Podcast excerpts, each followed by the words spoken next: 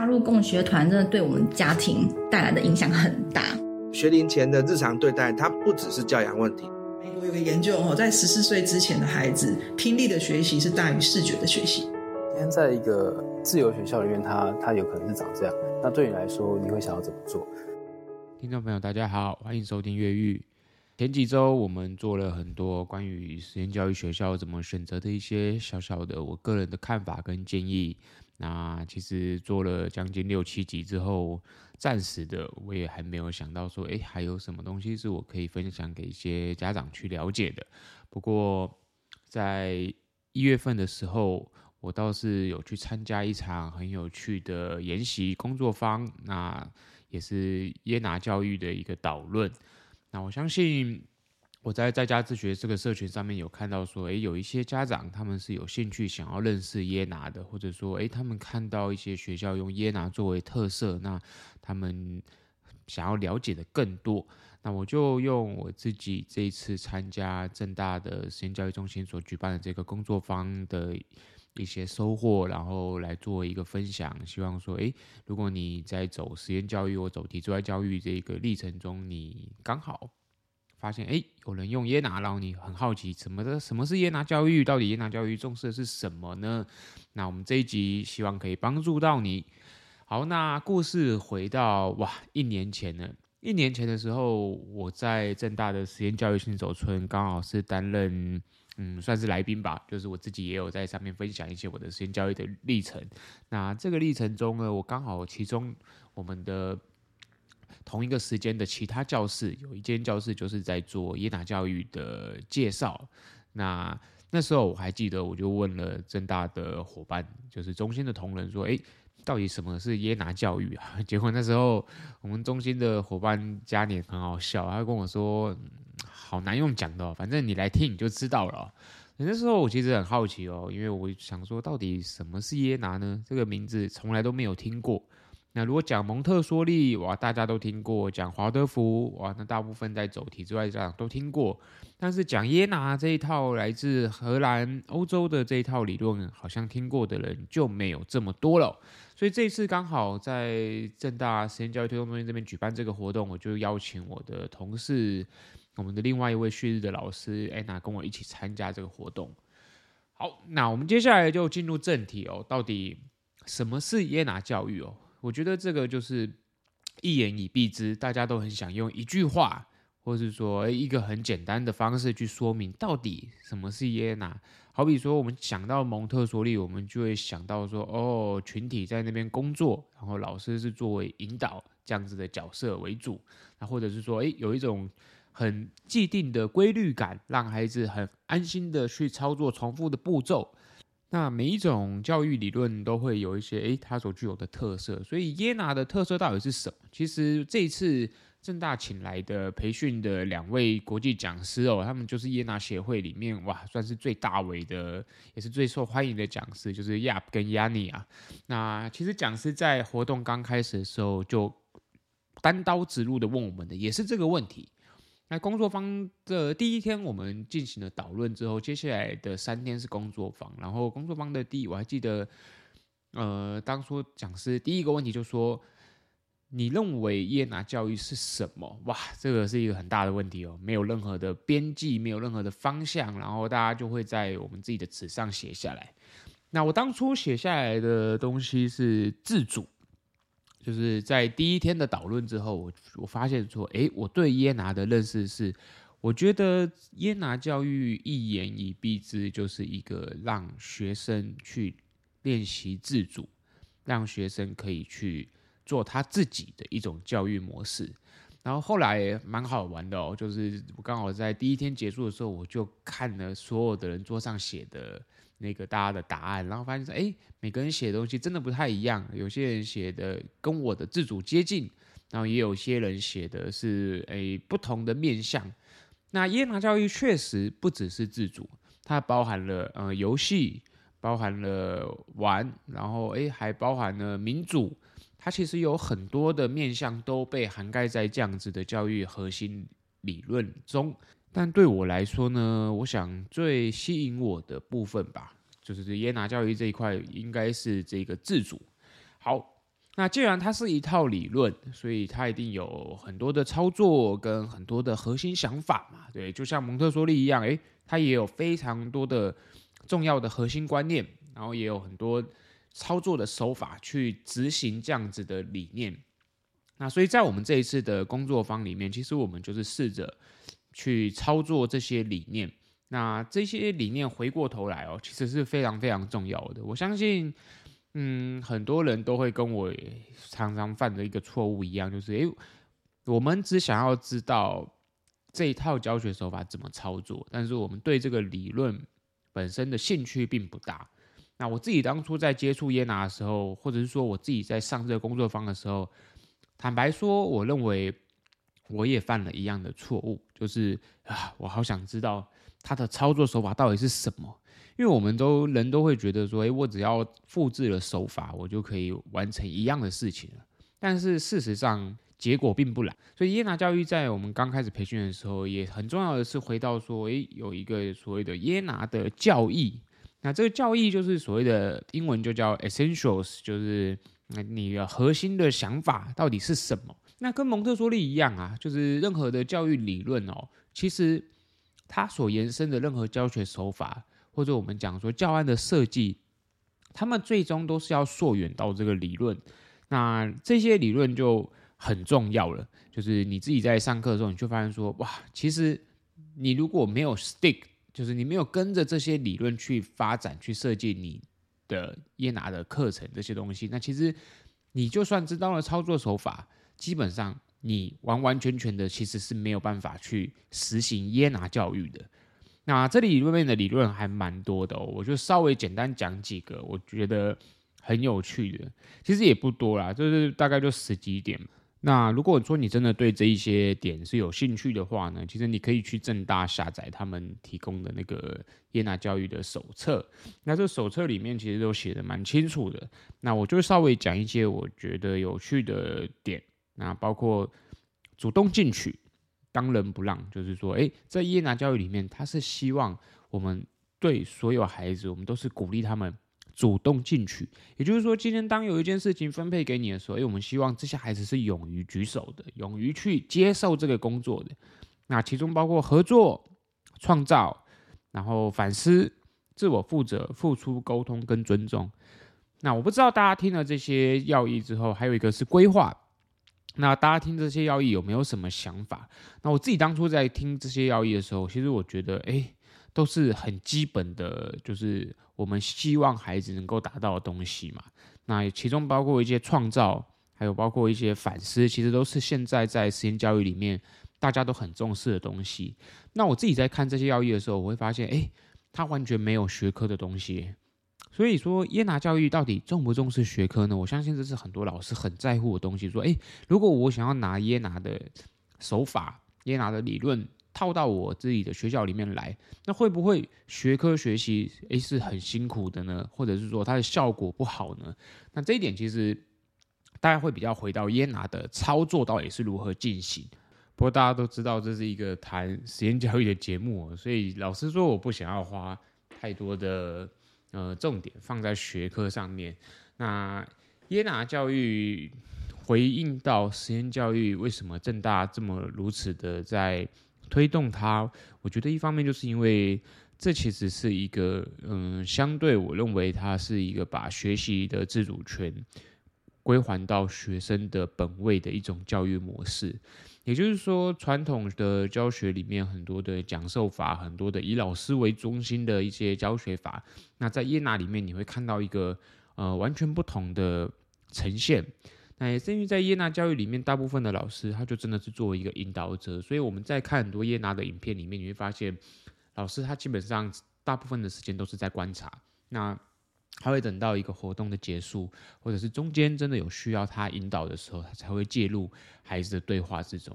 所以在耶拿的教育里面，就是很多的课程包含了非常多的讨论，孩子自己去执行，自己去操作。所以你看到的会是一个跟传统教育截然不同的概念。那这也是我认为在公立学校或者体制学校，其实你要实行耶拿并不容易，因为。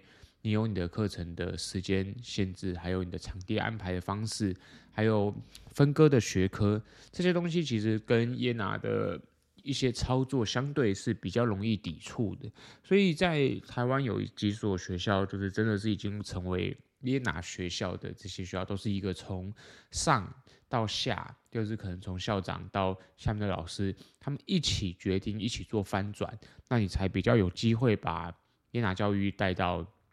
我们讲的公立学校的现场里面，那即使耶拿教育要带到实验学校里面呢，我认为也是没有这么容易。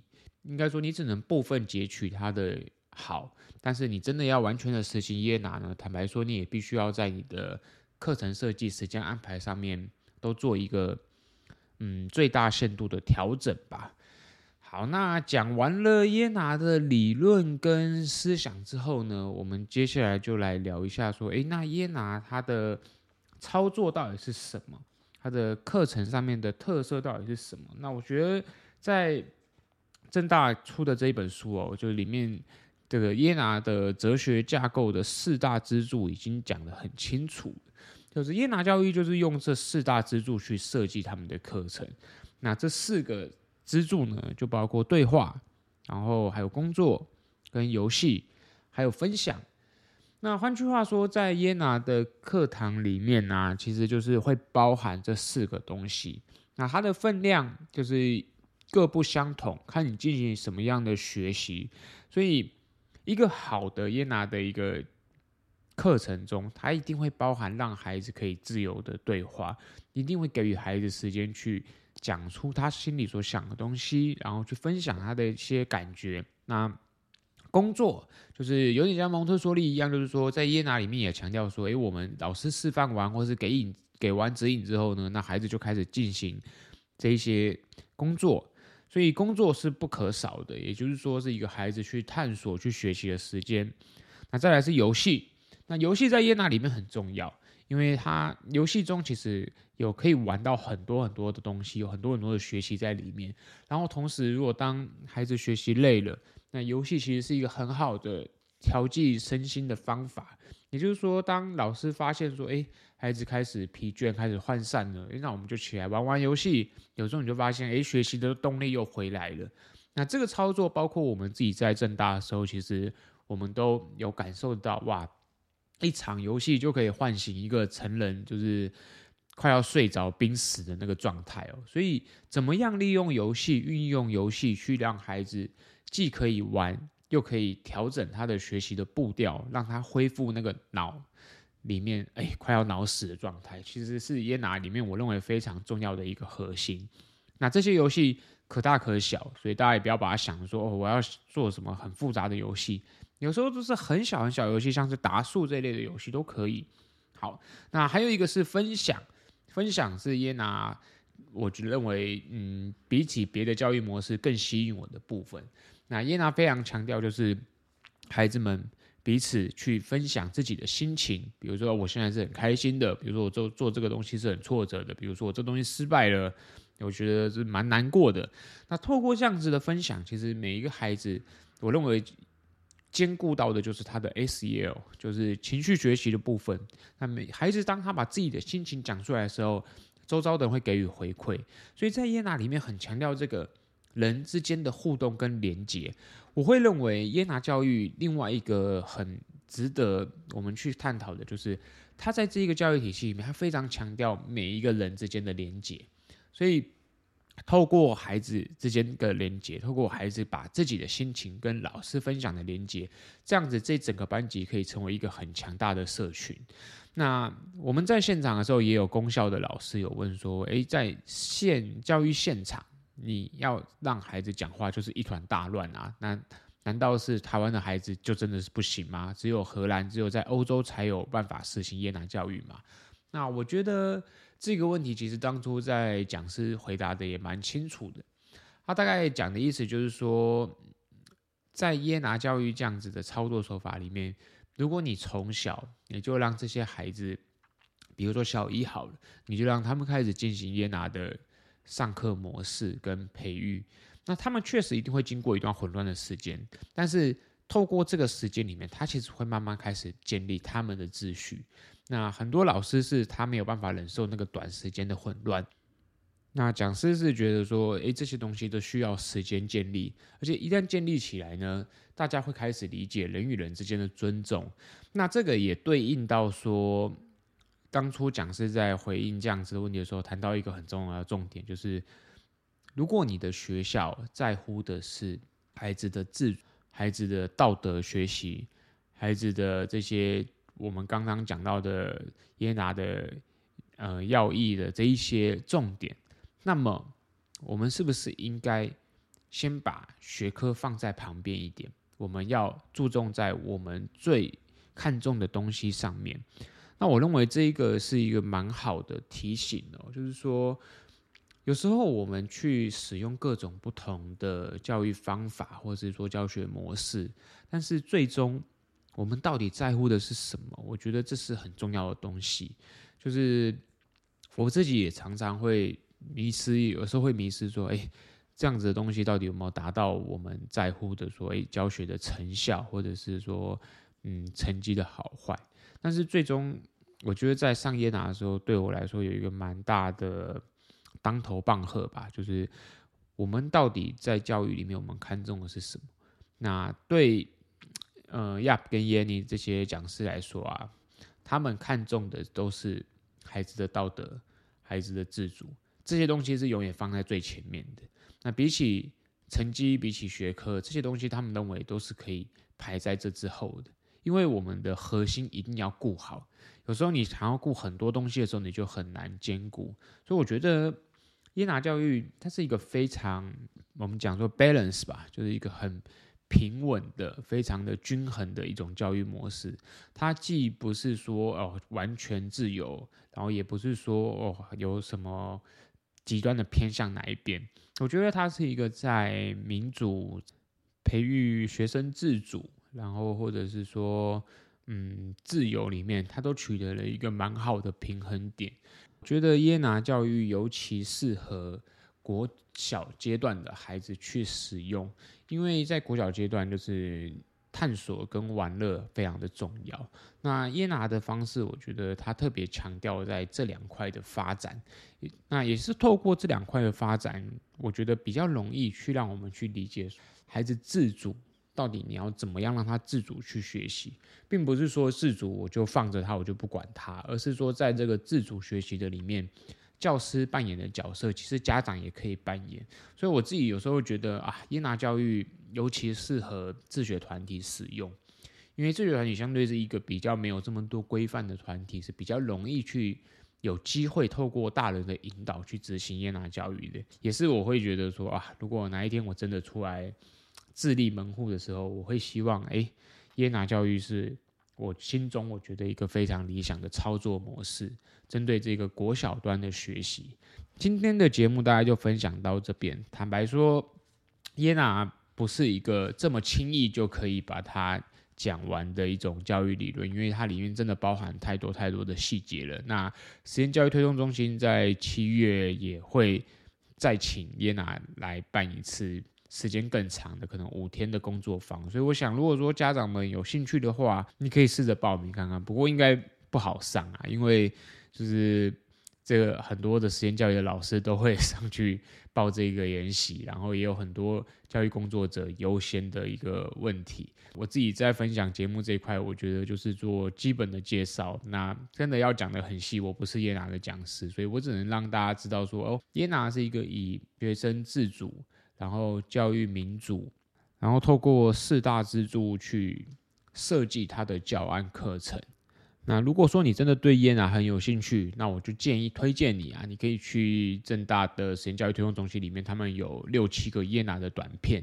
那这些短片也是我们在上工作坊的时候，诶，就是讲师直接给我们看的影片。我觉得这些影片都很好的体现了耶拿到底是什么。